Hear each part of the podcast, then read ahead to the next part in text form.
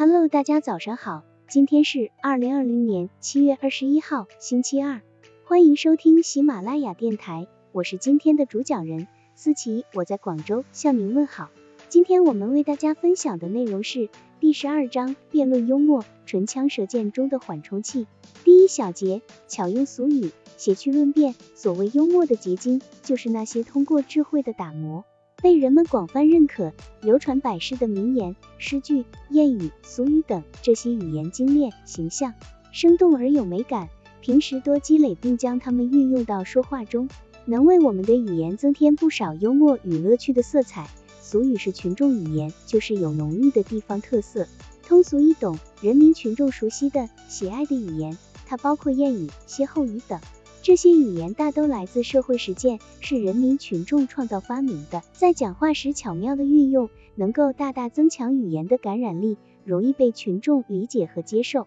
俗语是通俗而广泛流行的定型的语句，简练形象，恰当地引用俗语，可以增强论辩中的幽默感和说服力。抗战胜利后的一天，上海一幢公寓里传出阵阵欢笑。原来画家张大千要返回四川，他的学生们为他送行，梅兰芳等名流也到场作陪。宴会开始，张大千向梅兰芳敬酒，说：“梅先生，你是君子，我是小人，我先敬你一杯。”众宾客都愣住了，梅兰芳也不解其意，笑着询问此话作何解释。张大千笑着朗声答道：“你是君子，动口；我是小人，动手。”满堂来宾笑声不止，宴会气氛一下子活跃起来。张大千简单的几句话取得如此好的效果，原因就在于他灵活运用了“君子动口不动手”这一俗语，将“你是君子，我是小人”这一惊愕之语进行了出乎意外却又合乎情理的解释，让人们在吃惊之余，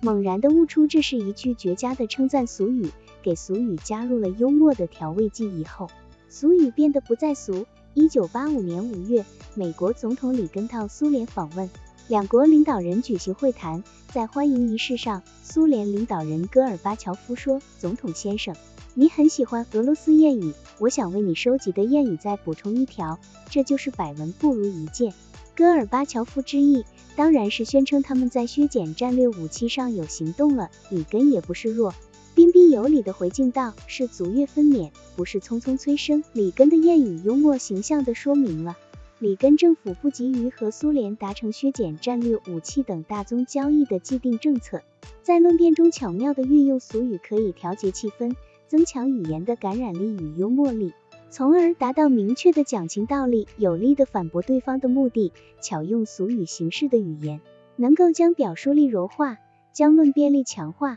不仅如此，还可以分散论辩方的注意力，找到突破口，让他们无力反驳。理智幽默胜过争论。我们一直强调将幽默口才贯穿运用到各个生活状态以及工作习惯中去。殊不知，幽默的说法是为了引导一种积极向上的做法，进而实现健康快乐的活法。追逐幽默口才的精髓，实质上是在汲取幽默背后的处事论辩哲学，在恰当的时候，适当挑拨一份玩笑，不仅仅是对幽默做法的实践，更是圆融辩驳的一种修炼。好了，以上知识就是我们今天所分享的内容。如果你也觉得文章对你有所帮助，那么请订阅本专辑，让我们偷偷的学习，一起进步吧。